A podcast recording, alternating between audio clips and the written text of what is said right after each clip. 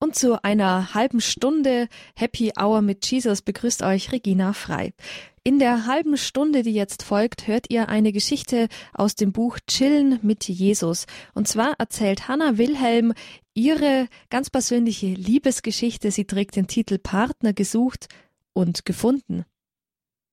Vielleicht ein Thema, das euch gerade besonders beschäftigt. Vielleicht hat es euch in der vergangenen Zeit beschäftigt. Ich lade euch ein. Es ist eine spannende und ganz persönliche Geschichte. Und bevor wir starten mit dieser Geschichte, hören wir zunächst ein Lied und zwar von dem Album Nicht nur für mich von Markus Witzigal, das Lied Glaubst du.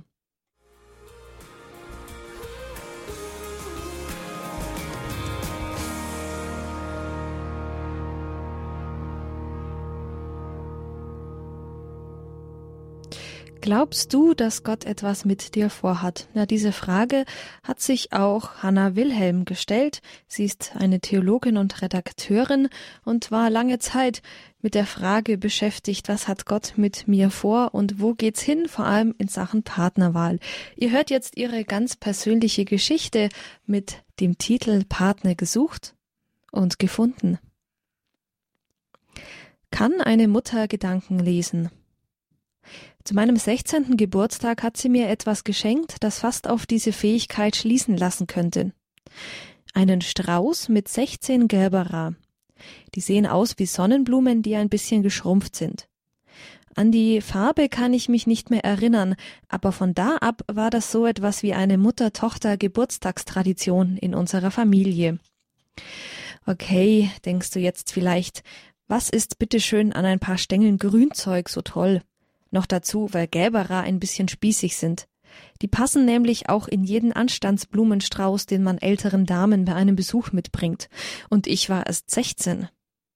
Aber ich war und bin einfach eine hoffnungslose Romantikerin und für mich war klar, ein richtiger Kavalier bringt seine Angebeteten Blumen mit. Das würden dann keine Gerberer sein, sondern Rosen und dann würde er mir tief in die Augen schauen, mir sagen, wie sehr er mich liebte und dass es keine gäbe, die schöner ist als ich. Ah. Das Problem war nur, dass mir im echten Leben weit und breit kein Rosenkavalier den Hof gemacht hätte. Ich gehörte nicht gerade zu den Mädels im Jugendkreis unserer Gemeinde, um die sich die Jungs geschart haben. Im Gegenteil, ich war der gute Kumpel. Aber geschwärmt haben die Kerle für andere. Das war eben nicht mein Los. Deswegen waren die Blumen meiner Mutter ein Trostpflaster für meine Seele. In mein Tagebuch schrieb ich an diesem Abend, ob es im nächsten Jahr siebzehn rote Rosen sein werden. Hoffnungslos eben. Soll ich dir jetzt gleich verraten, wie viele Jahre ich genau auf diese Rosen warten musste? Oder willst du erst mal wissen, wie viele Verliebtheiten ich noch durchmachen musste, bis es soweit war? Im Verlieben war ich in den folgenden zehn Jahren echt ein Weltmeister. Das ging ratzfatz, sobald da irgendein netter Kerl war, der ein paar Worte mit mir wechselte, fing ich an, Luftschlösser zu bauen. Meine Freundin kam manchmal bei unseren Telefonaten mit den Namen schon gar nicht mehr hinterher. Also nochmal, was hat Jens oder wie dieser Typ nochmal hieß dann zu dir gesagt? Genauso schnell habe ich mich meistens auch wieder entliebt, natürlich nicht freiwillig aber irgendwann kam er entweder mit einer anderen an oder ich musste mir eingestehen, dass da wohl doch nichts war. Ein paar Mal hielt es auch länger. Der Rekord liegt irgendwo bei zwei Jahren. Ob ich irgendwann mal Rosen bekam? Fehlanzeige. Gebetet habe ich in dieser Zeit wie blöd. O Herr, ist das der Mann, den du für mich hast? Und immer wieder, o Herr, ich packe das nicht mehr. Es tut so weh, immer wieder enttäuscht zu werden. Manchmal habe ich mir gedacht, dass Gott mich doch unmöglich noch ernst nimmt mit den ganzen Auf und Ab an Gefühlen. Vielleicht interessierte es ihn auch nicht richtig oder er wirft sowieso nur Münzen darüber, wer einen festen Freund bekam und wer nicht. Bei mir fiel die Münze dann wohl immer auf die falsche Seite. Gefühlsmäßig war Gott in dieser Zeit oft weit, weit weg. Was mich bei ihm gehalten hat, waren wohl mein Verstand und meine stille Zeit mit ihm. Ich hatte beim Bibellesen und Beten zwar nur selten den Eindruck, dass Gott etwas zu meinen Traumprinzen sagte, aber immerhin habe ich danach in mir drin oft eine große Ruhe gespürt. Und ich hatte Kraft, den nächsten Chaostag zu überstehen. Vielleicht kommt dir das ja bekannt vor.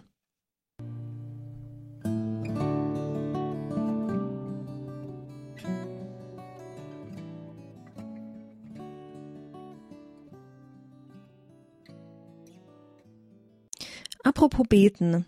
Ich hatte sogar einen Partner-Gebetstag. Ich hatte mir für jeden Wochentag ein paar Gebetsanliegen ausgesucht, die ich dann wöchentlich durchgebetet habe. Freitags war das Gebet für einen Ehepartner dran.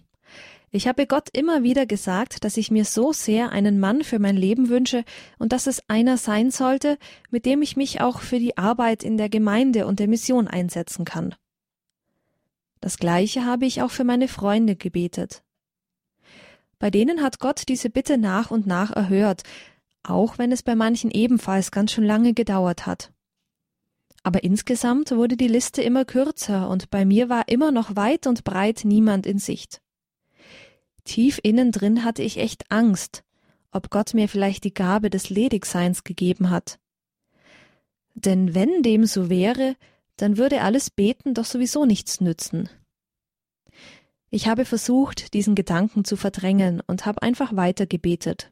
Vielleicht habe ich auch gedacht, ich kann Gott dazu überreden, es sich anders zu überlegen. In diesen Jahren habe ich auch unheimlich viele Bücher verschlungen, in denen es darum ging, wie man das mit Gott und der Partnerwahl auf die Reihe kriegt.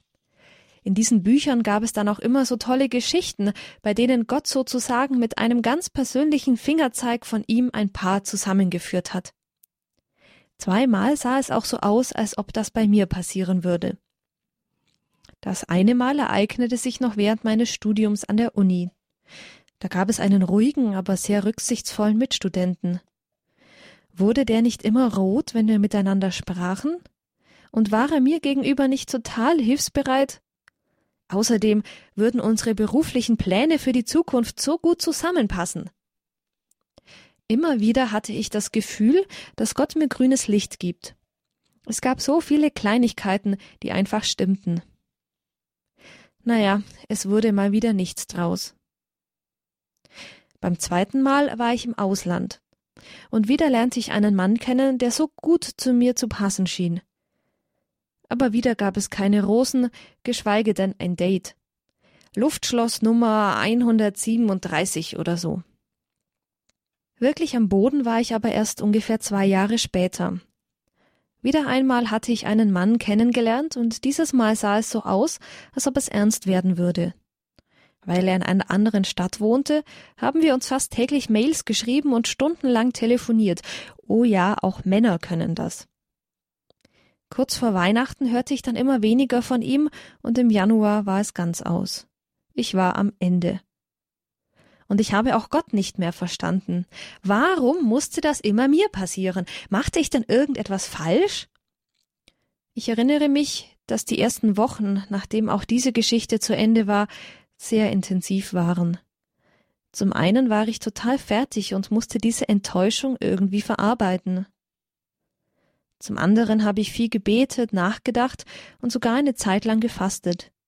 Ich wollte und brauchte jetzt einfach Antworten von Gott die hat er mir auch gegeben, aber anders, als ich es mir vorgestellt hatte. Ich habe keine Stimme vom Himmel gehört, die mir gesagt hat, dass alles gut werden würde und Mr. Wright bald auftauchen würde. Ich wusste noch nicht einmal, ob es einen solchen für mich geben würde. Aber zum ersten Mal habe ich wirklich kapiert, dass ich Gott auch in der Frage nach einem Ehemann vertrauen kann. Wirklich vertrauen und nicht nur so tun, als ob, wie es in den Jahren davor gewesen war. Da hatte ich mich eher wie ein Kind verhalten, das nicht versteht, warum der Vater ein Spielzeug, das er in der Hand hält und das das Kind so gerne hätte, nicht loslässt. Das Spielzeug sieht doch toll aus, es ist nicht schädlich und es ist auch niemand anderes da, dem es schaden könnte. Warum nur gibt der Vater es dem Kind nicht einfach? Diese Frage hatte mich die ganzen Jahre zuvor umgetrieben, Jetzt war sie nicht mehr so wichtig. Auf einmal konnte ich zu Gott sagen, es ist okay. Es tut zwar immer noch tierisch weh, wenn ich das Spielzeug nicht bekomme, aber es ist okay. Wenn du es mir nicht geben möchtest, dann wird das seinen Grund haben. Lieb hast du mich trotzdem, das verstehe ich jetzt. Und vielleicht ist das Leben ohne dieses Spielzeug gar nicht so schlimm, wie ich immer gedacht habe.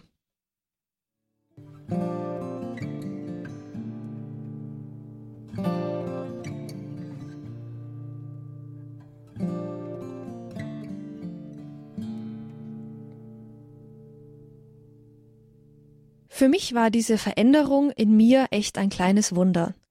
Denn eigentlich hatte ich mir eine solche Einstellung schon die ganze Zeit gewünscht. Ich wusste ja, wie wichtig es ist, Gott zu vertrauen, aber ich hatte es nie hinbekommen, wirklich so zu denken und zu fühlen. Auf einmal ging es. Gott hatte das geschafft, was ich vorher nie gepackt hatte. Ich konnte ihm bei der Sache vertrauen, bei der es mir am schwersten fiel. Das war eine ganz neue Erfahrung, und ich habe gespürt, dass Gott in mir in dieser schweren Zeit war. Nach einigen Wochen habe ich mich auch so frei gefühlt wie vielleicht noch nie zuvor. Das kam daher, dass die Partnersuche nicht mehr ständig in meinen Gedanken herumkreiste und ich das Leben auf einmal auch ohne einen Mann an meiner Seite genießen konnte. Ich wusste, mein Leben ist gut und wertvoll, egal ob es irgendwann mal einen Rosenkavalier geben würde oder nicht. Es war, als ob das Kind in mir auf einmal entdeckt, dass der Vater ihm zwar dieses eine Spielzeug nicht gibt, es aber auf seinen Schoß hebt und ihm die anderen schönen Spielsachen und Dinge zeigt, die es sonst noch im Zimmer gibt. Klar, das Kind wird immer wieder einen Blick auf das begehrte, aber verwehrte Objekt werfen und sich vielleicht auch fragen, warum es das nicht bekommt. Aber es kann trotzdem in eine andere Ecke des Zimmers gehen und dort zufrieden mit den anderen Sachen spielen. Ja, und dann passierte das zweite kleine Wunder meines Lebens. Ende Februar lernte ich zufällig einen Mann aus der Stadt kennen, in der ich seit einigen Jahren lebte. Wir waren uns vorher noch nicht über den Weg gelaufen und schrieben uns auch jetzt erst einmal eine Zeit lang nur Mails, bevor wir anfingen, uns regelmäßig zu treffen. Dann kam der Mai und damit jede Menge Feiertage, an denen wir uns treffen konnten. An einem davon haben wir uns bei einem romantischen Waldspaziergang fest befreundet umrahmt von umherflatternden Schmetterlingen und einem kleinen Bach in der Nähe. Für mich war diese Freundschaft ein riesiges Geschenk von Gott, und wenn ich jetzt im Nachhinein daran denke, dann staune ich immer noch darüber, wie genial er das gemacht hat. Im Endeffekt hat er mir doch gegeben, was ich mir so sehr gewünscht habe. Mit dem kleinen Unterschied, dass ich jetzt wirklich auch innerlich frei war, das Geschenk zu bekommen, ohne mich daran zu klammern. Es gibt Leute, die sagen, dass Gott das ganz oft so macht. Er bringt uns zuerst dazu, etwas loszulassen, das wir zu stark festhalten und das uns gefangen nimmt. Wenn wir es dann loslassen und anfangen, ihm zu vertrauen, schenkt er uns das, was wir uns so sehr wünschen. Bei mir war das so. Aber ob Gott wirklich immer so handelt, weiß ich nicht. Ich wünsche dir auf alle Fälle, dass du Gott bei deiner Suche nach einem Partner vertrauen kannst. Wenn ich dir einen Tipp dazu geben darf, dann wäre es der, immer wieder alles mit Gott zu besprechen. Sag ihm ganz offen, wie es dir geht. Wenn du Angst hast, niemanden abzubekommen, dann sag ihm das. Wenn du das Gefühl hast, Gott interessiert sich gar nicht für dein Liebesleben, dann sag ihm das und dann bitte ihn, dass er dir hilft, ihm zu vertrauen und deine Sicht auf die Dinge zu verändern. Vielleicht dauert es eine Weile, bis das klappt. Aber ich glaube, dass es das wert ist. Denn wenn Gott uns auf diese Weise verändert, dann macht das etwas mit uns. Da, wo vorher Angst war, wächst ein Gefühl der Geborgenheit.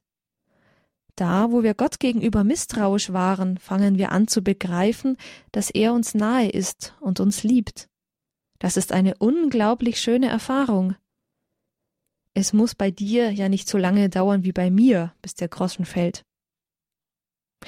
Übrigens, in den nächsten Monaten habe ich auch immer mal wieder einen Blumenstrauß von meinem damaligen Freund und heutigen Ehemann bekommen. Unter uns gesagt, das könnt ihr heute ruhig wieder öfters machen. Rosen waren auch dabei, wobei mir ein Strauß besonders in Erinnerung geblieben ist. Es war mein dreißigster Geburtstag und ich kam mit dem Zug von meinen Eltern, die ich gerade besucht hatte. Mein Freund wartete am Bahnhof auf mich. In der Hand hatte er einen riesigen Strauß mit dreißig roten, langstieligen Rosen. Ob Gott Gedanken lesen kann?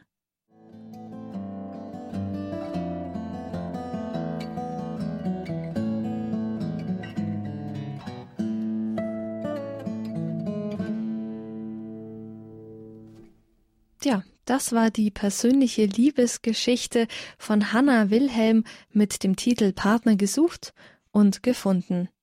Erschienen ist diese Geschichte in dem Buch Chillen mit Jesus und zwar vom Gerd Medienverlag ein Buch mit dem Untertitel Wahre Stories für Teens. Herausgeberin ist Verena Keil. Ja, was kann man zu dieser Geschichte noch groß sagen? Ich wünsche euch auf eurer persönlichen Geschichte bei eurer persönlichen Geschichte ganz viel Geduld und Vertrauen. Und wenn ihr so eine Geschichte schon lebt, dann vielleicht auch mal wieder an alle Mädchen den Wunsch, dass ihr einen Rosenkavalier habt, der euch ab und zu mal einen Strauß Rosen schenkt.